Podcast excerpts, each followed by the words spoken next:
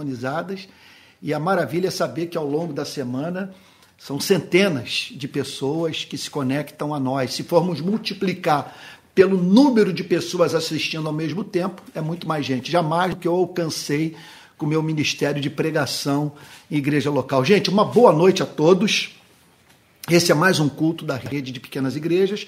Tá uma galera aqui em casa, não todos os que costumam vir, porque tem um sofreu acidente de moto, nosso querido Fabiano. É, o outro, Fabiano, casado com a minha cunhada, meu concunhado também, está viajando, está para sair de viagem. E o doutor Manuel Ricardo também, com a, a, sua esposa Paula, já com compromisso. Mas nós estamos aqui, tá bom? Tá a Juju, né, a Juliana, o Emerson, o Alexandre, o Úrsula, Madruga e eu. Sabe que eu tenho o maior medo, às vezes, de esquecer o nome de pessoas que me são íntimas nessas horas, porque a gente fica com tanto medo de errar, né? Acaba errando. Né, e a Joana, em Portugal, que eu espero em Deus que esteja nos acompanhando de lá. Tá bom? Então, gente querida, dando sequência a essas pregações sobre as parábolas de Cristo, de manhã eu falo sobre os milagres. Hoje eu falei sobre o milagre, eu, eu considero milagre Jesus passar debaixo daquela árvore e chamar Zaqueu pelo nome, né? Então, quer dizer, não é um, quer dizer, mostra o, o, o seu conhecimento sobrenatural da vida das pessoas, né? Ninguém tinha apresentado Zaqueu a ele, ele chama Zaqueu pelo nome. Mas nas noites de domingo, o propósito é estudarmos as parábolas. E a parábola de hoje, da sequência de Mateus, é a parábola dos lavradores maus que se encontra no Evangelho de Mateus, capítulo 21, verso 33. Então vamos lá, vou repetir. Mateus, capítulo 21, versículo 33. Todo mundo achou aí? Todo mundo? Quem não tem Bíblia, procure se sentar ao lado de um, de um crente, né? Reverendo Antônio Elias falava. Tá bom? Então, vamos orar. Pai Santo, nós bendizemos o teu nome pelo privilégio de prestarmos culto a um Deus amável. Quando a gente olha para os pássaros, Senhor, olha para as flores, Senhor, para as folhas das árvores, quando nós olhamos para uma criança, para o amor entre o homem e uma mulher, meu Deus do céu. A terra está cheia da tua bondade, tudo nos leva a dizer que tu és bom, Senhor. A luz suficiente no meio de muita obscuridade para sabermos que tu és real e bom. Senhor querido, perdoa o que há de incoerente na nossa vida. Perdoa-nos por todas as inverdades que estão dentro de nós. Senhor, perdoa-nos. Nós pedimos nessa noite que o Senhor aceite nossa gratidão pelo seu cuidado providencial. Estarmos aqui, Senhor, representou muito cuidado da tua parte. É, não temos como enumerar o que teve que dar certo na nossa vida para estarmos nessa noite te cultuando, Senhor. Senhor querido, ilumina agora a nossa mente para a compreensão da tua palavra. Dá-nos o alimento espiritual. Senhor, que um banquete nos seja oferecido, que nos sintamos alimentados nessa noite, que compreendamos melhor a verdade. Em nome de Jesus, Senhor. Amém. Amém.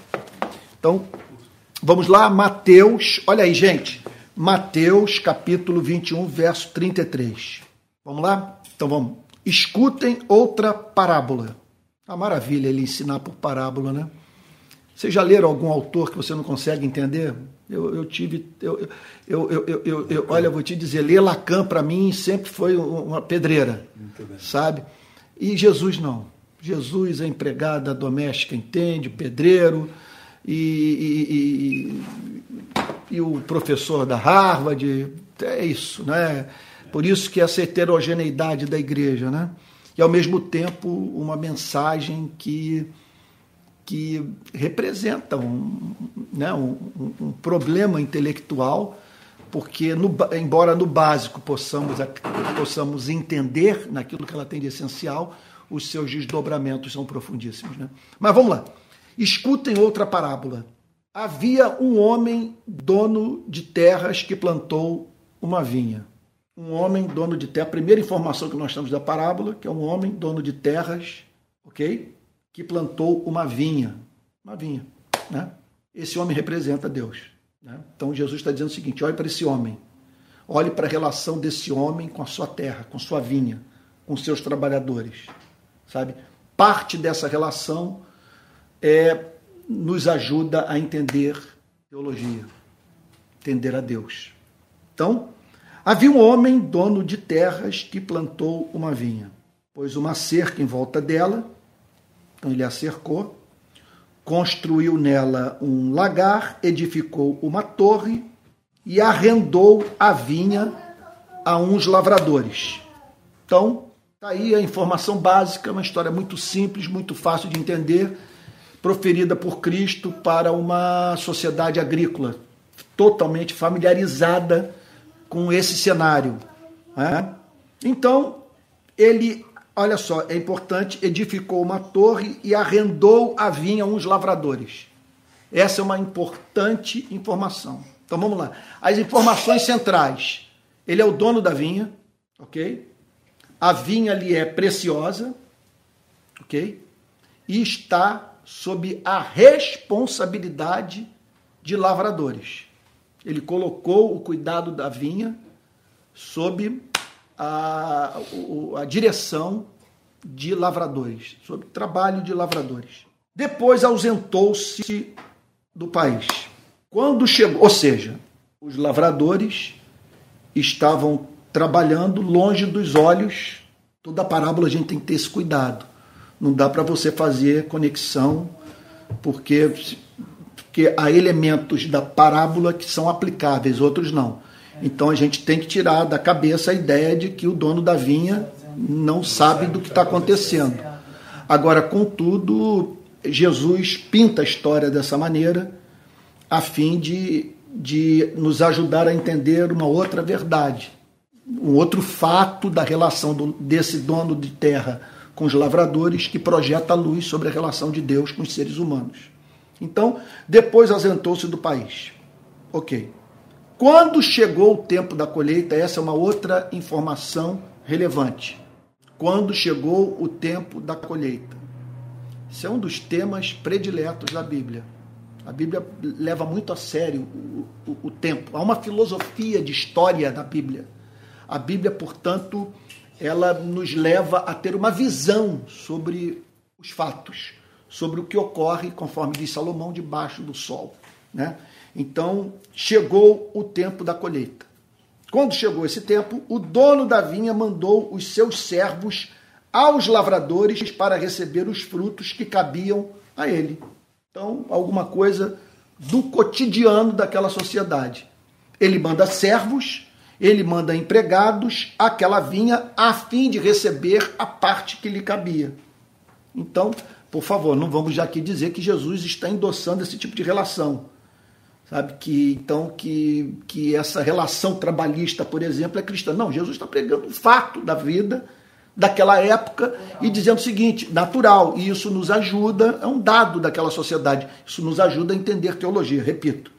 Então, quando chegou o tempo da colheita, o dono da vinha mandou os seus servos aos lavradores para receber os frutos que cabiam a ele.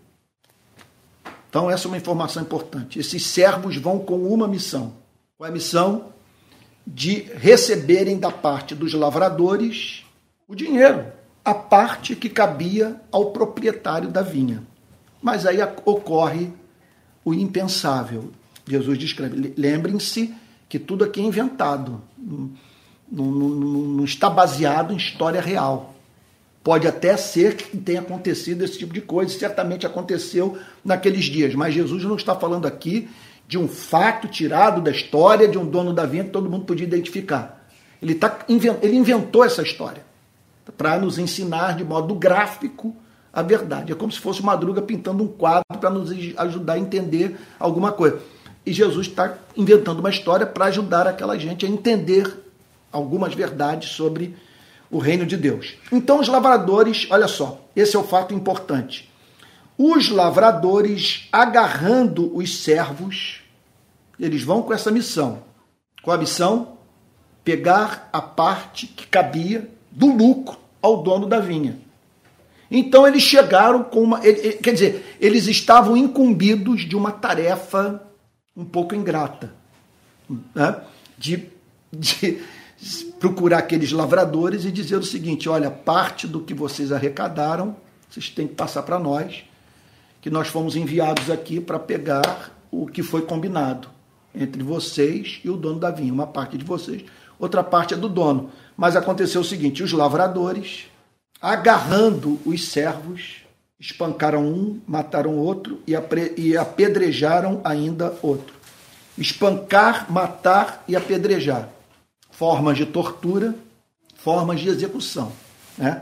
Então, se fosse nos dias de hoje, nós poderíamos dizer que eles pegaram fuzil, pegaram pistola, sabe? E, e, e, e mataram né? com arma de fogo aqueles servos. A parábola hoje poderia ser contada assim, né? tirando aqui da realidade do, do, do, do mundo agrário aqui no Brasil. Né? Então, os lavradores, agarrando os servos, espancaram um, mataram outro e apedrejaram ainda outro. Ok, isso é um fato. O dono não recebeu a parte que lhe cabia e ainda viu seus servos serem mortos por pessoas em quem ele havia confiado e dado a elas importante tarefa. O dono enviou ainda outros servos em maior número. Porque ele enviou outros servos em maior número? Porque a necessidade assim o exigiu.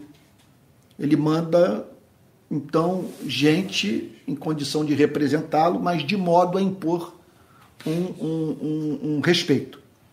Então, o dono enviou ainda outros servos em maior número, e os lavradores fizeram a mesma coisa com eles, porque era em número maior. Mataram aqueles servos. Mataram, então, quer dizer, a, a, aquela, aquele segundo grupo que se dirigiu à vinha. Verso 37. Por último, o dono da vinha enviou-lhes o seu próprio filho. A história inventada, porque é difícil você imaginar uma coisa como essa. Como é que ele vai enviar o seu filho sabendo o que aconteceu? Sabendo o que aconteceu, se fizeram aquilo com os servos e tal, mas o Jesus diz o seguinte, que esse homem pensava de uma outra forma. Eu vou mandar o meu próprio filho e Jesus descreve que ele pensou da seguinte maneira: os meus, o meu filho eles respeitarão. Eles sabem o que o meu filho representa para mim. Eles respeitarão o meu filho. Na verdade é o seguinte, a história ela tem um elemento de absurdo. Ele mandou a primeira equipe, matou todo mundo, já na próxima já não tem nem conversa. Veja só, a história contada dessa forma absurda para nos ajudar a entender o, o absurdo da igreja matar os seus profetas, seus melhores homens, os servos de Deus. E Jesus, zero dúvida, que Jesus está aqui falando sobre a relação de Israel com os profetas que Deus havia enviado para chamar a nação ao arrependimento. Então, e por fim, ele manda o seu filho, sem a mínima, zero dúvida que Jesus está falando sobre ele, né? Sobre o filho. Zero dúvida que Jesus está falando de todos os profetas que foram mortos, ok? Das diferentes gerações que padeceram nas mãos de Israel o que significa, portanto, que historicamente os maiores adversários da igreja verdadeira, da autêntica pregação do evangelho, é a instituição religiosa. Portanto, quem está sendo perseguido no Brasil de hoje não deve se surpreender com isso, porque isso é uma lei do mundo espiritual. É uma lei. Eles, em geral, os profetas padecem nas mãos da própria igreja. E aí então, ele envia o seu filho pensando: meu filho eles respeitarão. Mas os lavradores, vendo o filho, disseram uns aos outros: Este é o herdeiro. Venham, vamos matá-lo e ficar com a herança dele para nós. Então, matando ele, isso tudo vai passar para nós. Foi o raciocínio deles. Então, a parábola é conduzida de uma forma que a gente sinta o mais profundo respeito por esse dono da vinha.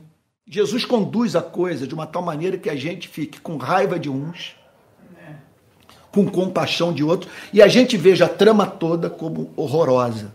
Agora, é muito importante que a gente entenda. Eu estou fazendo a exposição do livro do profeta Jeremias, e hoje, por exemplo, eu, eu, eu, na, na, eu, eu, eu, eu hoje gravei quatro programas da semana que irão serão postados a partir de amanhã. Eu gravei até quinta-feira, só falta gravar sexta-feira. Então, tem uma pergunta que Jeremias faz que eu acho assim um negócio impressionante. Eu acabei de pregar sobre isso, acabei de fazer essa gravação. Ele diz assim: olha só, falando sobre Israel. Engordaram, ficaram estufados e não há limite para as suas maldades. A linguagem, ela é. Vocês engordaram, vocês estão entupidos de comer. Eu, eu os abençoei, vocês ficaram, vocês estão estufados, o profeta diz.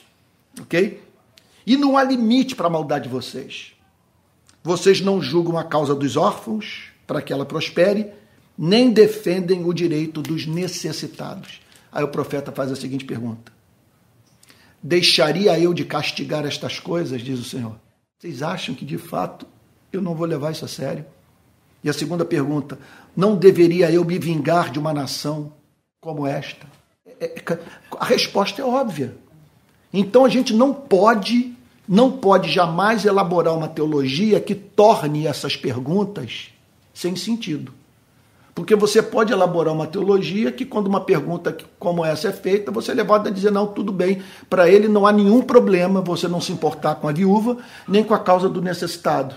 E ao mesmo tempo ainda insistindo em dizer que você crê nele, que você o ama, que você faz parte da igreja dele. Né?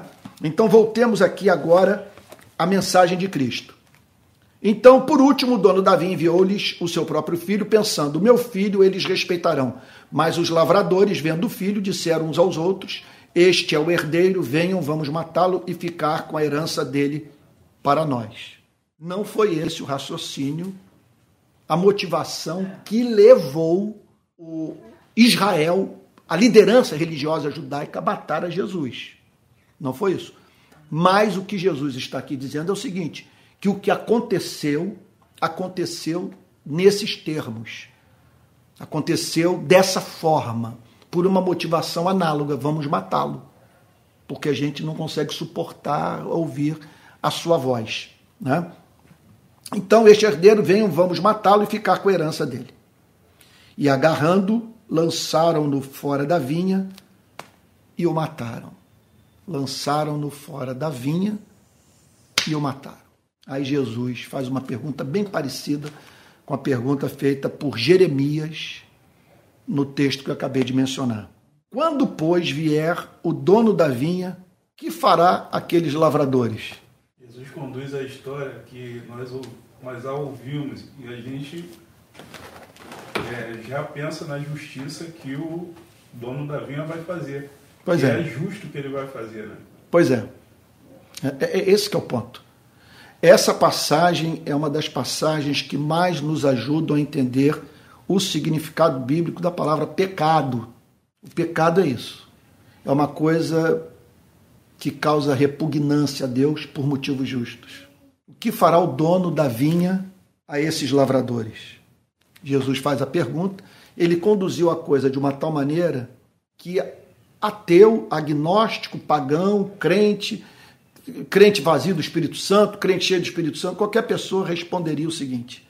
E eles responderam. Ele conduziu a coisa com tamanha habilidade que a resposta de todos foi essa: fará perecer horrivelmente aqueles malvados. Fará perecer horrivelmente aqueles malvados. Por que fará perecer horrivelmente aqueles malvados?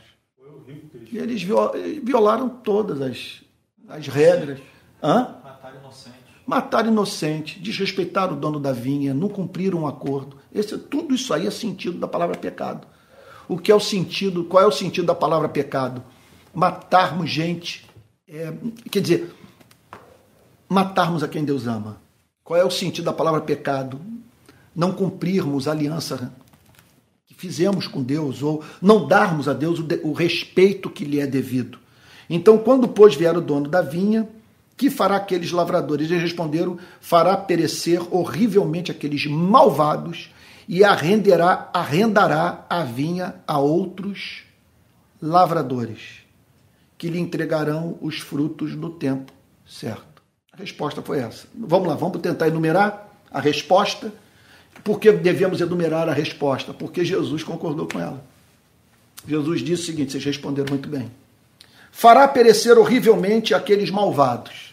Com isso, é muito claro que a Bíblia não ensina o universalismo, que no final todos serão salvos. Esqueçamos disso. Que o amor de Deus vai cobrir todas as iniquidades e que no final todos serão encontrados na mesa de Deus e, e felizes e tal, porque o métier de Deus, como alguém já disse, é perdoar. Jesus está dizendo o seguinte: não. Fará perecer horrivelmente aqueles malvados e arrendará a vinha a outros lavradores. Vai passar a responsabilidade para outros. Com que objetivo? Que lhe, que lhe entregarão os frutos no tempo certo. Aqueles homens ficarão privados daquele privilégio, ficarão sem emprego, ok? É, não apenas isso, serão executados, serão mortos. E outros lavradores, ok? Serão contratados a fim de que possam devolver os frutos no tempo certo, no tempo da colheita. Essa foi a resposta dada. Jesus lhes perguntou: vocês nunca leram nas Escrituras? Observe aqui que o Senhor Jesus, com muita clareza, parte da pressuposição que o Antigo Testamento é a palavra de Deus. E ele diz que no Antigo Testamento, simplesmente, está escrito o seguinte: a pedra que os construtores rejeitaram, essa veio ser a pedra angular. O que é a pedra angular? É a pedra que servia de sustentação para o prédio, que dava coesão às colunas, às suas partes que mantinha toda a estrutura de pé. Sem pedra angular, você não tem nenhuma edificação, nada se sustém. Então ele está dizendo o seguinte: vocês nunca leram nas Escrituras a pedra que os construtores rejeitaram, essa veio ser a pedra angular? Fica essa pergunta: como aplicar isso à vida? O que é que Jesus está querendo falar ao mencionar é, essa ilustração, a pedra angular e a sua importância para uma construção?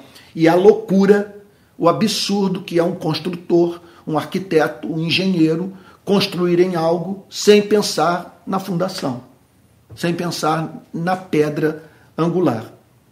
Isso procede do Senhor e é maravilhoso aos nossos olhos. Verso 43. Portanto, eu lhes digo, portanto, sendo assim, à luz de tudo que eu falei, do que vocês falaram, ok? À luz do que o Antigo Testamento ensina, ele está falando o seguinte: é, o, que, o que fizeram com esse filho da parábola é que o povo está para fazer comigo. E isso é o mesmo que você rejeitar o fundamento da fé, o fundamento da relação com Deus, o fundamento maior da edificação do reino de Deus. Sem essa pedra angular, simplesmente, simplesmente não tem vida. Quer dizer, você não tem nenhuma estrutura, você não tem nada sólido, nada que permaneça. Ok? Então, portanto, eu lhes digo que o reino de Deus, portanto, diante de tudo que eu falei, a conclusão é o seguinte: quer dizer, ele falou tudo isso, ele contou essa parábola para simplesmente fazer a seguinte declaração. Eu lhes digo que o reino de Deus será tirado de vocês e entregue a um povo que lhe produza os respectivos frutos é uma de, das declarações mais definidoras da relação que nós devemos ter com Israel como nação. Na verdade, Jesus está apresentando aqui um juízo sobre Israel. Ele está dizendo o seguinte: Eu lhes digo que o reino de Deus lhes será tirado. Porque o reino de Deus será tirado de vocês? Porque vocês não cuidaram da vinha, não cuidaram do povo, da obra de Deus. Você quer dizer, a linguagem é linda porque ele está dizendo o seguinte: que a igreja, Israel, deveria ser um campo frutífero, quer dizer, alguma coisa que desse fruto, alguma coisa produtiva, alguma coisa que marcasse a história.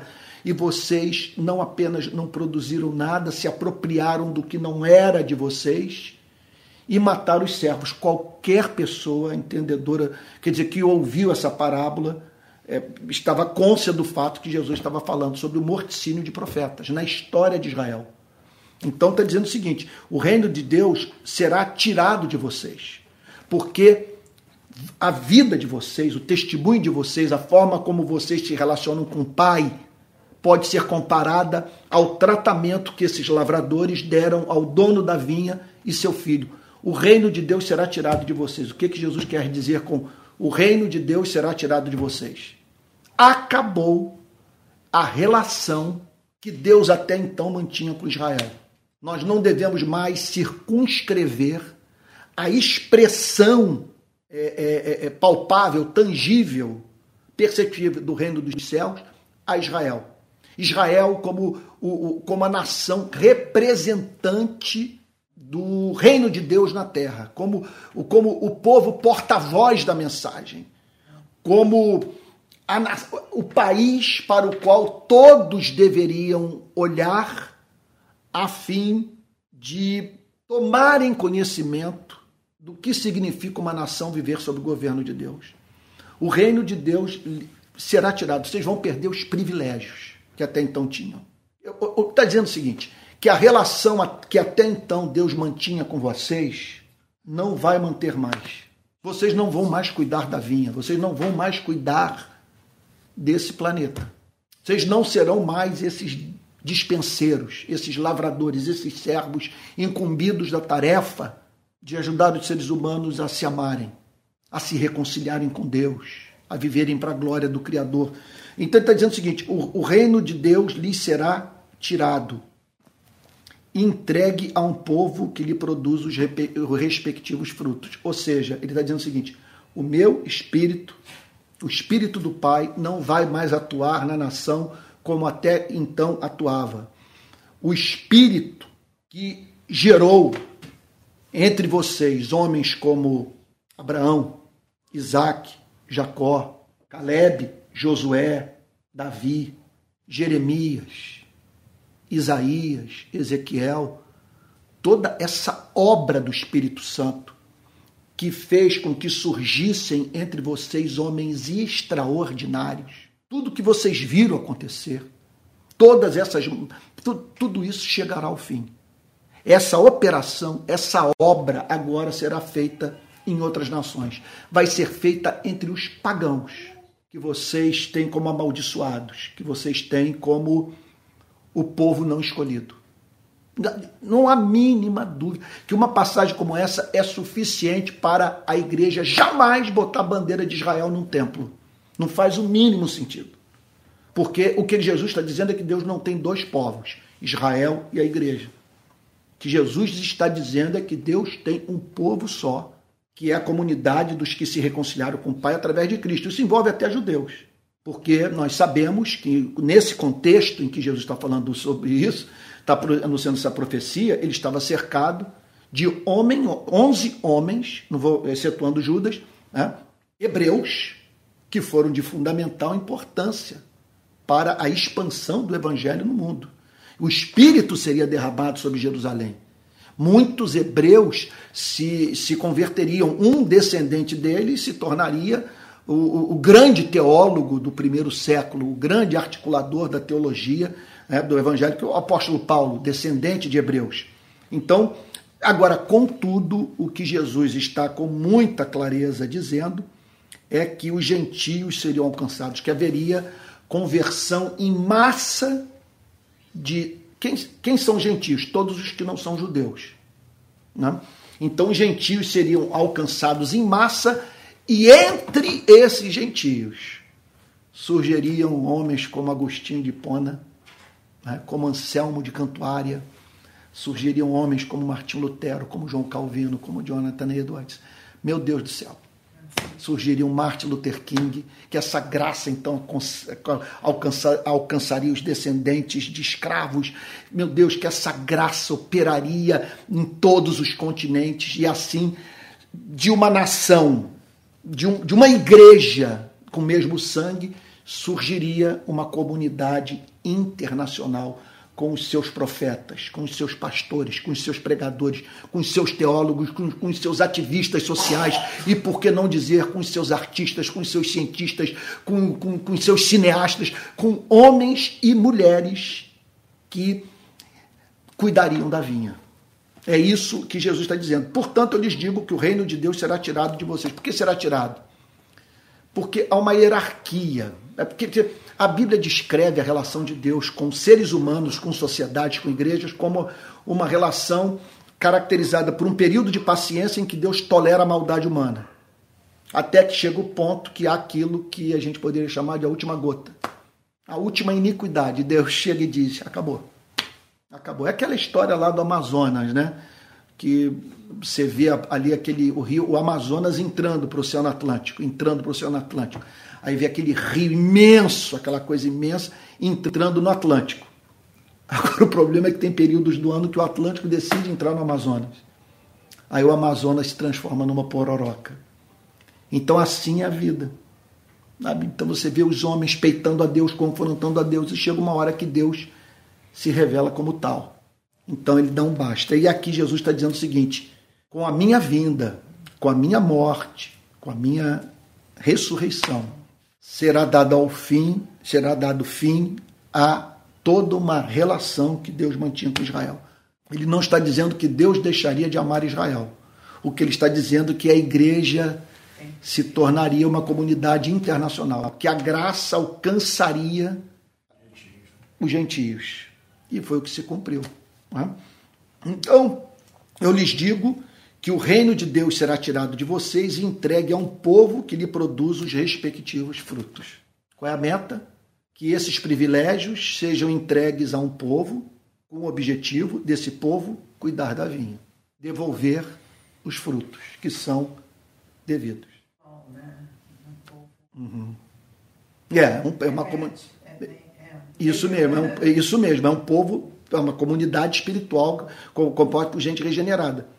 Agora, o incrível é quando você vê a instituição hoje praticando os mesmos pecados que levaram Deus a passar essa bênção para os gentios. Quando você vê a igreja matando os seus profetas, silenciando os porta-vozes é, da mensagem.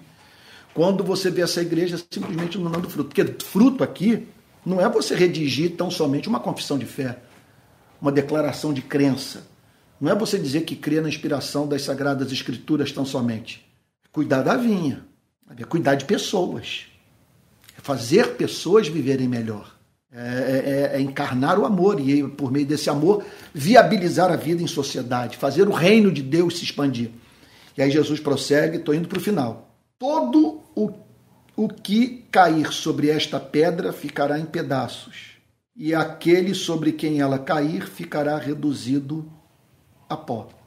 Sem a mínima dúvida, ele está dizendo o seguinte: se escandalizar com Cristo. Quem se escandalizar com Cristo, quem tratar Cristo como os lavradores trataram o filho do dono da vinha, Jesus está com muita clareza dizendo que o destino dos seres humanos ele é definido pela relação que esses mantêm com Cristo. Do ponto de vista, é claro, daqueles que tiveram contato com Cristo, tem gente que nunca ouviu falar sobre Jesus. Então, todo que, o que cair sobre esta pedra ficará em pedaços, e aquele sobre quem ela cair ficará reduzido a pó. A, a, a pó. Então, são duas espécies de tragédia. Uma, ele cai, e, que ele se depara com uma rocha, com uma coisa consistente, a vida acaba, a vida termina, ele despenca. E o outro é, é, é, é outro é, é a pedra cai sobre ele, né? E aquele sobre quem ela cair ficará reduzido a pó. Hã? Eu entendi cairão os que se renderão a Cristo, o que se dobrar, o que tirar, não é, não é isso. Não, todo o que cair sobre esta pedra ficará em pedaços. Né? Então, ele está falando, na verdade, são duas formas diferentes de falar sobre uma experiência trágica, que é você não considerar Cristo a pedra angular, o fundamento da vida, o que dá estrutura, a razão de ser a tudo, sabe? e aí você ter a sua vida destruída. Vocês estão entendendo o ponto? Alguma dúvida, gente? Alguma dúvida? Aqui, pelo, assim, pelo que eu entendi aqui, é todo que cai sobre essa pedra, que é Cristo, é como se você tivesse tendo Cristo como algo trivial e não preste atenção nele, não, não, não tem o devido respeito e que em algum momento isso daí vai ser uma pedra de tropeço. Né? Uhum. Cristo passa a ser uma pedra de tropeço para eles. E, do, e, a outra fase é aquele que realmente vai de encontro a essa pedra. Né? Uhum. vai de encontro, vai contra mesmo, não gosta, não, não, não aceita. Uhum. Pelo menos assim. O que é, o que ele está dizendo é o seguinte, que na verdade é isso, que o grande problema de Israel, vamos tentar entender o ponto. Qual é o grande problema de, de, do Israel dos dias de Jesus e que fez com que Israel perdesse a bênção? Porque depois de ter matado os profetas, matou o próprio filho. Quer dizer, não conseguiu ver excelência em Jesus. Sabe? Não viu excelência, não, não, não viu Jesus como amável, como lírio dos vales. Quer dizer, de um lado, Maria, irmã de Marta e Lázaro, caída aos pés de Jesus, chorando, banhando os seus pés com suas lágrimas. Do outro lado, essa liderança religiosa querendo matar Jesus. Ok? Então, foi, esse foi o problema. Eles olharam para Jesus, não viram a excelência de Jesus. Ali esgotou, ali acabou. A porta da arca foi fechada, vamos assim dizer. Acabou a história, vocês rejeitaram a oferta de salvação. Vocês rejeitaram o Messias. Vocês estavam mais interessados no segundo Davi, que viesse com espada para destruir Roma e torná-los prósperos e donos do mundo e tal, do que receberem o Messias é, do tipo descrito por Isaías 53, um Salvador, um Cordeiro que daria a vida por vocês para redimi-los dos seus pecados, que pior do que vocês estarem sob o domínio de Roma é vocês se encontrarem sob domínio de Satanás, domínio do pecado. É isso que ele está dizendo. Então, é isso que é ensinado pelo Novo Testamento. Então o reino será tirado de vocês e entregue a um povo que lhe produz os respectivos frutos. Essa é uma pergunta que nós temos que responder. As igrejas do nosso país estão produzindo esses respectivos frutos? Porque Jesus não está dizendo que essa graça operaria no mundo gentílico de modo a sempre evitar que a revelação recebesse esse tratamento da parte dos homens. Porque a gente sabe que entre nós, o que, o que, é, o que os gentios foram capazes de fazer com Jesus, com seus profetas, simplesmente foi a reedição do que aquela geração fez com Cristo. E as gerações passadas fizeram com os profetas de Israel. É, a instituição, né? né? Não é. a igreja. Não a igreja verdadeira, verdadeira, mas a instituição, é claro. a igreja somos nós. Então, todo aquele, então todo que cair sobre esta pedra ficará em pedaço, e aquele sobre quem ela cair ficará reduzido a pó. Verso 45, penúltimo verso da noite. Já estamos terminando. Os principais sacerdotes e os fariseus, ou seja, o pastor presbiteriano, o pastor batista, o pastor da Assembleia de Deus, os teólogos, os bispos, essa turma toda, né? Quer dizer, os principais sacerdotes e os fariseus, ouvindo estas parábolas, entenderam que Jesus falava a respeito deles. E aí foram para a internet, foram para o Facebook, foram para o YouTube, foram para o Instagram, para desconstruir a Jesus, para bater em Jesus, para falar mal de Jesus. Agora, olha só, eles ficaram irados, porque eles sabiam que Jesus estava falando a respeito deles. Que Jesus estava dizendo o seguinte: vocês são esses lavradores, observe que Jesus está falando de lideranças religiosas. Observe que o que Jesus está dizendo é o seguinte: que nós não podemos nos tornar massa de manobra na mão de pastores. Não podemos lidar. É, eu, costumo dizer, e tal Emerson aqui, que, que é policial, eu acho assim que a polícia ela tem que ser supervisionada pelo todo da sociedade o tempo inteiro.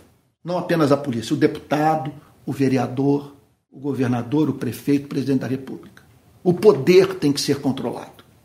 Quando você dá um distintivo para um ser humano e uma pistola, e, e tudo isso em nome de um pacto, de um acordo, que você está dizendo no caso do Brasil é o seguinte: 210 milhões de pessoas estão dizendo que você tem o direito de usar esse distintivo, de usar essa arma. E é muito poder.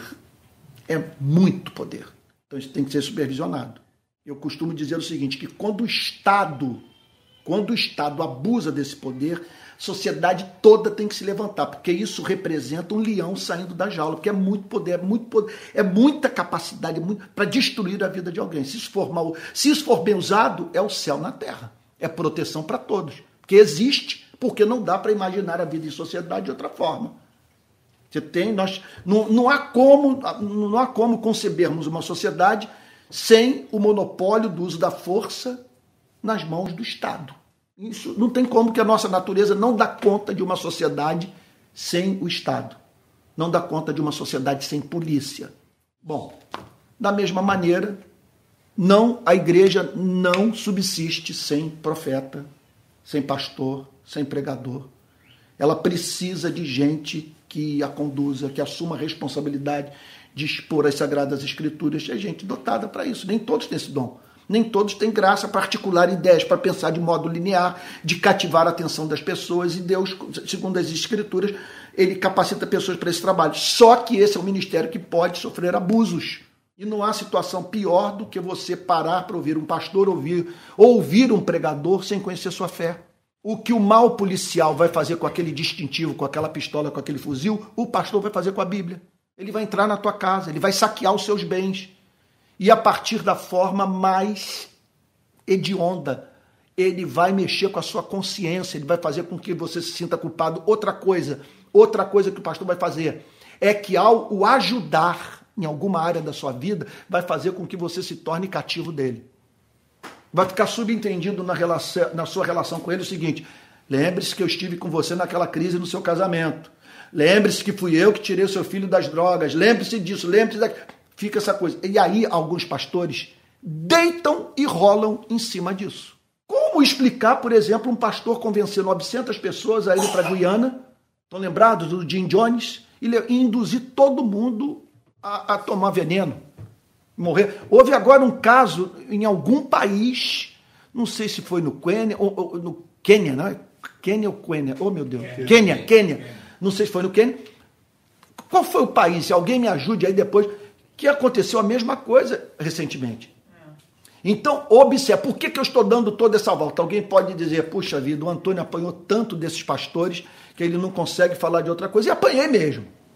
Apanhei e apanho.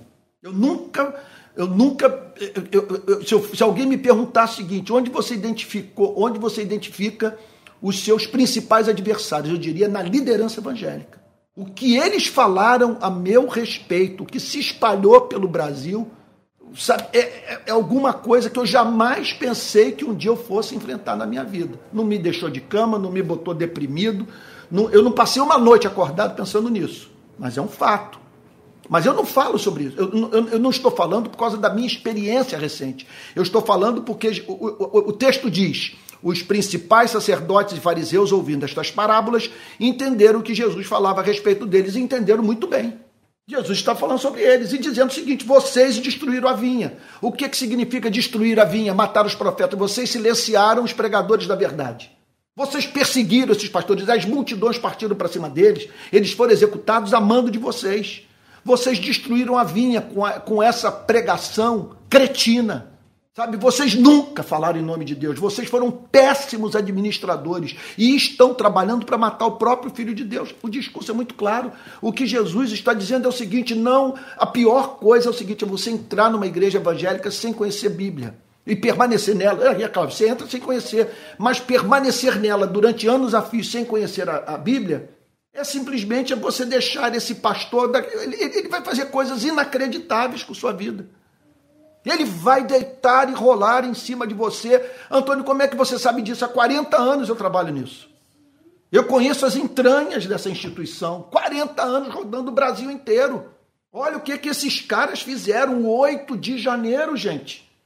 Eles conseguiram botar nas ruas de Brasília evangélicos com Bíblia na mão, apedrejando o Palácio Itamaraty, o Congresso Nacional, o Palácio do Planalto em nome de Deus, em nome da, em nome da reforma do país para a glória de Jesus e no intuito de instaurar no Brasil uma ditadura de direita.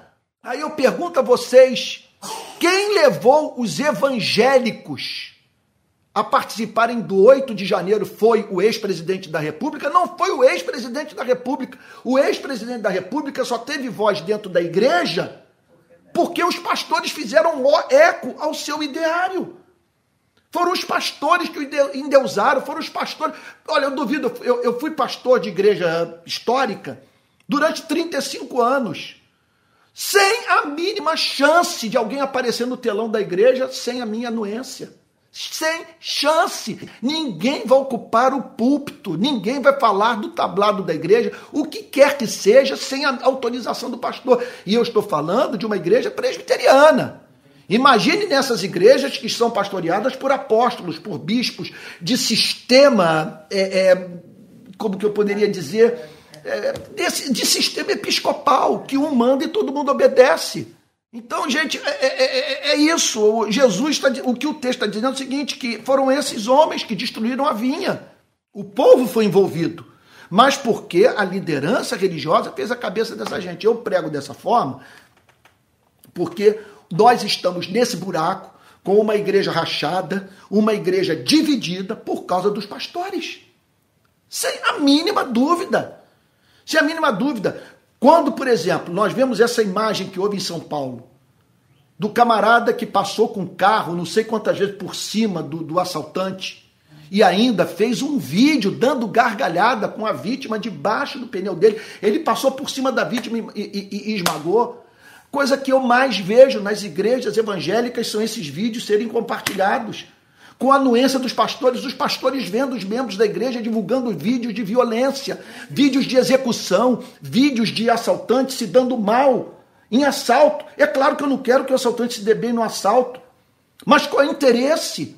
Em que o nome de Deus é glorificado quando esses vídeos são compartilhados por nós, cenas de execução extrajudicial? Isso é o fim do mundo, discurso de ódio. Os pastores, portanto, endossando esse tipo de comportamento sem falar nos pastores que não denunciaram, que se calaram. Quando, quando o ex-presidente declarou que se Jesus tivesse acesso à arma de fogo, ele andaria com uma pistola na cintura, todos os pastores deveriam se levantar, todos, sem exceção. Quando esse, essa tentativa de golpe foi feita em nome do cristianismo, toda a igreja deveria se levantar. Toda a igreja, e eu poderia multiplicar os exemplos. Quando em plena pandemia pessoas morrendo, piadas foram feitas com, com as vítimas, com as famílias enlutadas. Quando foi proposto que o auxílio emergencial fosse cortado em plena pandemia, com milhares, com milhões de desempregados, e essa igreja ficou calada.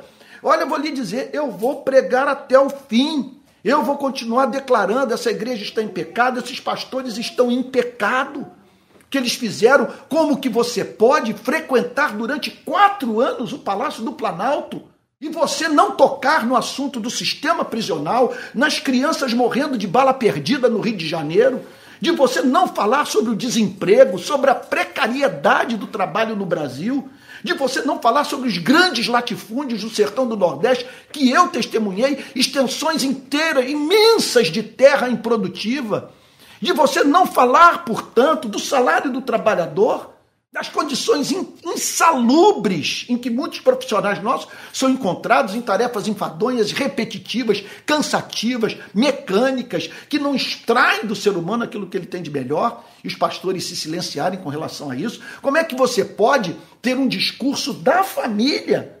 Falar sobre família e não se preocupar com a moradia da família, se a família mora em bairro que tem acesso a saneamento básico, gente, isso é um absurdo completo. Como que você pode falar sobre família se você não fala sobre educação pública, você não fala de reforma de escola, você não fala sobre acesso à, à, à saúde pública decente? Então, aqui está o texto dizendo: os principais sacerdotes e os fariseus, duas castas, os que cuidavam do templo e os que cuidavam da pregação. E os fariseus eu, eu, e o problema é o seguinte, que quando ele fala dos fariseus, ele está falando de gente que acreditava na inspiração da Bíblia. Não pense que essa orgia toda foi feita por gente que questionava a inspiração da Bíblia. Isso tudo foi pra, pra, praticado por pessoas que afirmam que a Bíblia é a palavra de Deus e que se silenciaram em todas as denominações. Então, os principais sacerdotes e os fariseus ouvindo estas parábolas, entenderam que Jesus falava a respeito deles. Está batendo em nós. Porque era mais um profeta que havia sido enviado para a vinha. Para dizer o seguinte: vocês têm que dar os, os frutos para o dono da vinha. O dono da vinha é o Criador. E o Criador está vendo o que, que vocês fizeram com a pregação de vocês na sinagoga e no templo. Sabe? Tem gente querendo me matar. Deus enviou seu filho e o povo não identifica que o Messias está em Israel. Por quê? Porque a pregação de vocês cegou o entendimento dessa geração. Vocês são responsáveis por isso. Essa pedra vai cair sobre vocês, vocês vão virar poeira. E o texto termina com Jesus dizendo, embora com o texto dizendo, embora, ou melhor, Mateus dizendo, embora quisessem prendê-lo, eles queriam prender Jesus. Queriam o quê? Silenciar o profeta. Queriam tirar o filho da vinha e matar do lado de fora. Estavam cheios de intenções malignas. O que, que o texto diz? Tinham medo das multidões. Não dá para tirar o elemento de medo da sociedade. Nós temos que ver, viver num ambiente de temor. Eles tiveram medo. Tiveram medo da sociedade, tiveram medo das multidões. Eles falaram o seguinte: o que tivermos que fazer com ele vai ter que ser muito bem feito. É, vai ter que ser feito de uma forma muito cuidadosa. A primeira coisa é espalhar que ele é comunista. Tá? Dizer que ele é comunista, vamos dizer que ele tem uma aliança com o PT e que o PT está botando dinheiro no bolso dele. Sabe? Aí, mas, mas, como é que ele não faz parte da comissão lá do, do, dos que vão assessorar o Lula? Não sei, mas tem coisa nisso aí. Vamos fazer, vamos, vamos desconstruir, vamos desqualificá-lo. Agora, não levar a cabo suas intenções de uma forma escancarada, porque eles tinham medo das multidões. Tinham medo das multidões. Porque estas consideravam Jesus como profeta.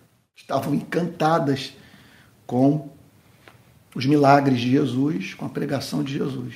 E aquilo pôs freio nesses homens. Né? E aí eu que falei tanto da liderança, eu, o que eu tenho a dizer é o seguinte: esses pastores só fizeram o que fizeram porque os bancos fizeram uma aliança com o púlpito, porque a igreja aplaudiu esses homens. Todos são culpados. Os pregadores enganaram uma igreja que queria ser enganada, que se deixou enganar. Eles prometiam carro do ano, prosperidade, prometiam os filhos afastados das drogas, um país sem drogas, um país sem homossexuais, um país. Ele, essas foram as promessas. Pela caneta do presidente e tal, nós vamos mudar a cultura. Nós vamos a fórceps tornar esse país é, de extrema direita. Os nossos valores vão prevalecer no peito e na raça. Então a igreja aplaudia esses caras e tal, e eles usando dos seus instrumentos de coerção, sabe? Não é possível que olha, olha a quantidade de pastor que fechou com isso aqui. Aí você olha para 2018, o IBGE dizendo que 73% dos evangélicos votaram nele, no, no candidato da extrema-direita, no primeiro turno. E aí, então, interesses financeiros, interesses de popularidade, interesse de você ter seguidores nas redes sociais, de você vender ali, um mundo de interesses. Sabe, isso tudo entrou em jogo e deu no que deu. Na maior desmoralização da história da igreja evangélica do nosso país. História que e hoje com reportagem, com evidência de que os evangélicos estiveram envolvidos com o 8 de janeiro em Brasília. Sabe? Então, é isso. Agora, a maravilha é saber que a promessa foi feita por Cristo. E a promessa foi feita por Cristo. E quem é dele reconhece a voz quem é dele reconhece a voz dele. E a promessa foi que essa bênção vai passar para um outro povo. Aí o alerta que eu faço para essas igrejas, para esses pastores e para todo e qualquer crente que esteja me ouvindo, que venha ouvir essa mensagem. Se você endurecer o seu coração, não se arrepender, vai acontecer na sua vida o que aconteceu na vida daquela geração de hebreus você simplesmente será rejeitado e aquilo que Deus haveria de fazer por meio da sua vida nesse planeta será feito por outro, pelo simples fato de você ter matado os profetas, ter matado o filho de Deus com seu comportamento, não ter cuidado da vinha. Um outro vai ocupar o seu espaço e vai, assim, portanto, servir a Deus e ao seu reino. É isso, gente. Mensagem eu sei que é dura, mas o que, é que eu posso falar? parábola é extremamente atual. A parábola é muito atual, é muito atual, é muito presente. E outra coisa, você olha para o conteúdo das redes sociais, nenhum arrependimento ainda. Nenhum arrependimento. Era para os pastores virem em peso e dizer o seguinte: queremos pedir perdão à nação porque nós somos responsáveis pelo 8 de janeiro. Porque nós vimos durante a pandemia essas manifestações seriam organizadas com pessoas levando cartazes pedindo intervenção militar já no Brasil. Vigílias. E nós nos calamos. Eu vi um pastor presbiteriano do Paraná, tem esse vídeo, eu acho que, eu não sei se esse vídeo continua no site dessa igreja no norte do Paraná. O pastor presbiteriano ligado à igreja presbiteriana do Brasil, dizendo que o brasileiro só reconhece a linguagem da ditadura, que é o único regime que funciona no Brasil que dá conta da índole do povo brasileiro, que nós precisávamos retornar ao regime militar. Nós vimos um pastor presbiteriano com uma pistola que ele, que, ele, que ele trouxe no sei lá onde, que disparou um tiro precoce. Né? Uma, então, no aeroporto de Brasília, ninguém sentiu vergonha, ninguém se humilhou, ninguém viu naquilo o juízo de Deus sobre a vida da igreja. Depois nós vimos o ministro da Justiça, pastor presbiteriano, assumindo o seu cargo e dizendo no discurso de posse que o presidente da República era um profeta era um profeta. E agora nós estamos diante desses escândalos todos referentes à vacina e, as, e, eles continuam calados, não se arrependendo dos seus pecados. Gente, é uma longa tarefa. É uma longa tarefa que eu peço aos irmãos que estão sofrendo toda a pressão por terem denunciado essa iniquidade, que permaneçam nos seus postos. Continuemos servindo a Deus. Vamos cuidar dessa vinha. E não permitamos, irmãos queridos, vocês que estão me ouvindo das mais diferentes regiões do Brasil, não permitamos que Deus tenha que passar essa bênção para outro. A bênção é nossa. Nós vamos cuidar dessa vinha no poder do Espírito Santo e apresentar para a próxima geração uma igreja melhor do que aquela que nós herdamos. Tá? Vamos orar? Amém. Vamos orar. Vou pedir para o Madruga orar. Que... Ah, Jesus querido, a gente quer, Pai, uh, neste momento, Pai, uh, te agradecer pela a tua palavra, Senhor, atualizada, Senhor, nos nossos dias, porque tu sabes melhor do que ninguém aquilo que temos vivido, Senhor. A gente fica, sim, é, triste, Senhor, de ver uma igreja dividida, Senhor por algo que às vezes nos parece tão óbvio, Pai, Sim. que são os teus valores, Senhor, implantados, Senhor, no meio do teu povo.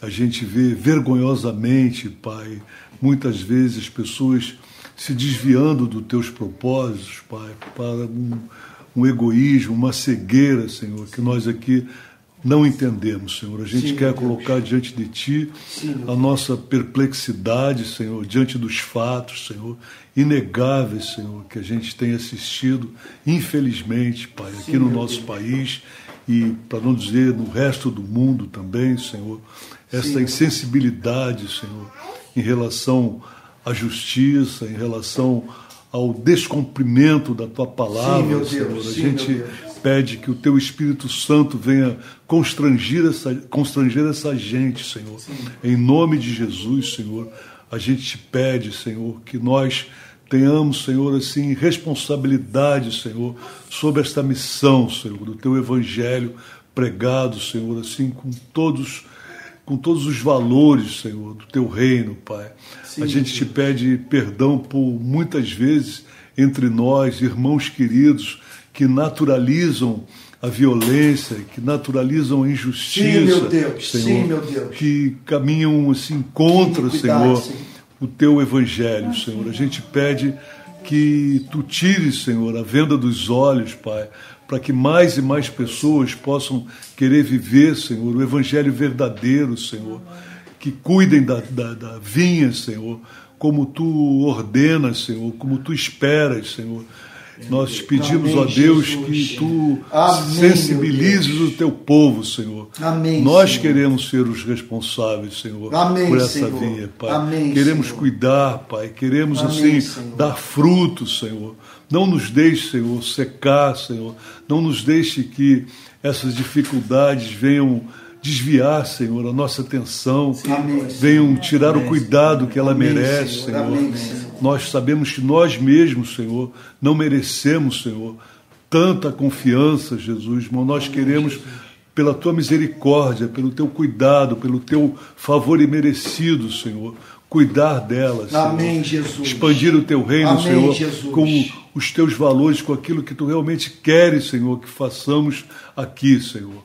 Perdoa, Senhor, os nossos Amém, pecados e nos capacita, Senhor, para isso, Senhor. Amém. Nós sabemos que a tarefa é grande, é Senhor. é árdua, Senhor, mas te agradecemos por confiar a nós, confiar Amém, ao teu povo, Jesus. Senhor, Amém, esta Jesus. missão, Senhor. Amém. Fica com a gente, Senhor. Amém, Obrigado, Jesus. Senhor, mais uma vez por essa noite, pela tua palavra viva, Senhor, que chega aos nossos corações, Senhor, assim, nos renovando como um sopro, Senhor, de energia, de vitalidade, Senhor, de incentivo, Obrigado. Jesus, para que a gente continue a tua obra, Senhor.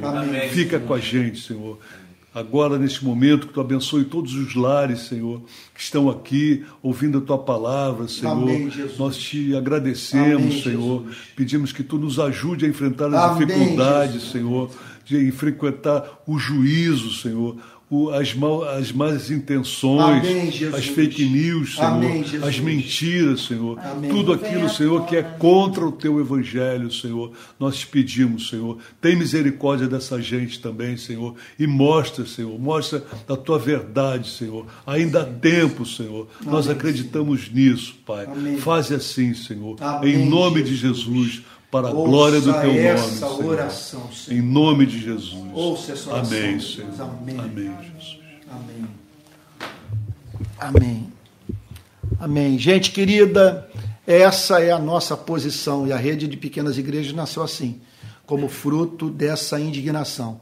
Pessoas que ficaram sem igreja por por denunciarem toda essa iniquidade. Olha só, gente.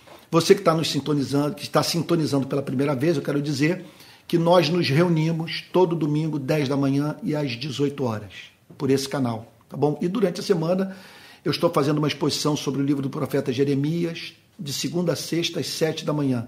E terças e quintas eu estou oferecendo um curso de teologia, ok? A rede Pequenas Igrejas é mantida com as ofertas dos seus membros, de pessoas que acompanham esses cultos. Se você quiser colaborar, aqui vai o nosso Pix, que é pixrpi22@gmail.com. Quero dizer que se você contribuir para esse Pix, a sua ajuda vai cair na conta da rede de pequenas igrejas. Ela tem tesoureiro, tem contador e tal. E, e, quer dizer, uma pessoa como eu não pode ter telhado de vidro. Então nós fazemos tudo assim, é, de acordo com o que as leis do país exigem sem chance de nos envergonharmos. Então, repito, pixrpi, tudo junto, pixrpi22@gmail.com, ok? É, se você está sentindo falta de música, de oração, quero lembrá-lo que nada o impede de orar com as pessoas que estão aí com você reunidas é, e também de ter uma de cantar um, dois, três louvores ou mais, de acordo com o que os irmãos quiserem. O meu propósito é sempre entrar com a pregação da palavra. Eu entro com a pregação da palavra e os irmãos podem, assim, livremente administrar o, o, o resto nas suas pequenas igrejas, tá bom? Vamos encerrar recebendo a benção apostólica. Ah, quero lembrar a você também o seguinte, que amanhã vai ter podcast com meu filhão querido Pedro, amanhã às 8 horas, podcast, envia suas perguntas, inclusive você pode mandar perguntas sobre essa mensagem. Ah, também quero dizer para você que o nosso principal canal de comunicação interna é o Telegram. Daqui a pouco eu vou disponibilizar o link para você se inscrever no nosso Telegram, ok? E o que mais? Meu, meu querido filho Pedro, mais o Rondinelli, mais outros irmãos, o Mateus, em Currais Novos, no Sertão do Seridó, no Rio Grande do Norte, e entre outros irmãos estão trabalhando duro para nós organizarmos a rede de pequenas igrejas no Brasil. E ainda não está fechada a ideia, né, quer dizer, nós não, não desistimos da ideia de ter um culto é, no Rio de Janeiro, tal como eu sempre fiz, né, pelo menos nos últimos 35 anos pregando no Rio. Então eu peço que você ore por isso, porque eu fiquei um pastor sem templo, né, sem púlpito. Mas me sinto realizado aqui, disso aqui eu não, eu não volto atrás, eu não acredito mais eu não sou contra o sistema que está sendo feito aí, mas não serve mais para mim. Eu prefiro uma coisa mais orgânica, mais comunitária. É isso. Vamos encerrar recebendo a bênção apostólica. Senhor, nós te agradecemos por essa noite, pela riqueza, Pai Santo, da tua palavra. Amém. Maravilhosa, Senhor. E que a graça do nosso Senhor e Salvador Jesus Cristo, o amor de Deus o Pai e a comunhão do Espírito Santo sejam com cada um de vocês desde agora e para todos sempre. Amém. Amém. Amém. Amém. Olha, agora aqui nós vamos ter e terminar o culto. Vamos nos reunir para um lanchinho, vamos conversar sobre o, a parábola de Cristo, vamos ter comunhão, falar dos nossos sonhos, das nossas lutas. Isso aqui em casa, aqui em Niterói, tá bom? Ah, essa mensagem vai ser salva e eu sugiro é, que você compartilhe o link nas suas redes sociais, tá bom? Fico com Jesus e até amanhã no Palavra Plena e domingo que vem no culto da Rede Pequenas Igrejas e obrigadíssimo pela participação de todos. Percebo que caiu demais o número de haters. Devem estar cansados, tá bom? Valeu, um abraço, gente. Fiquem com Deus.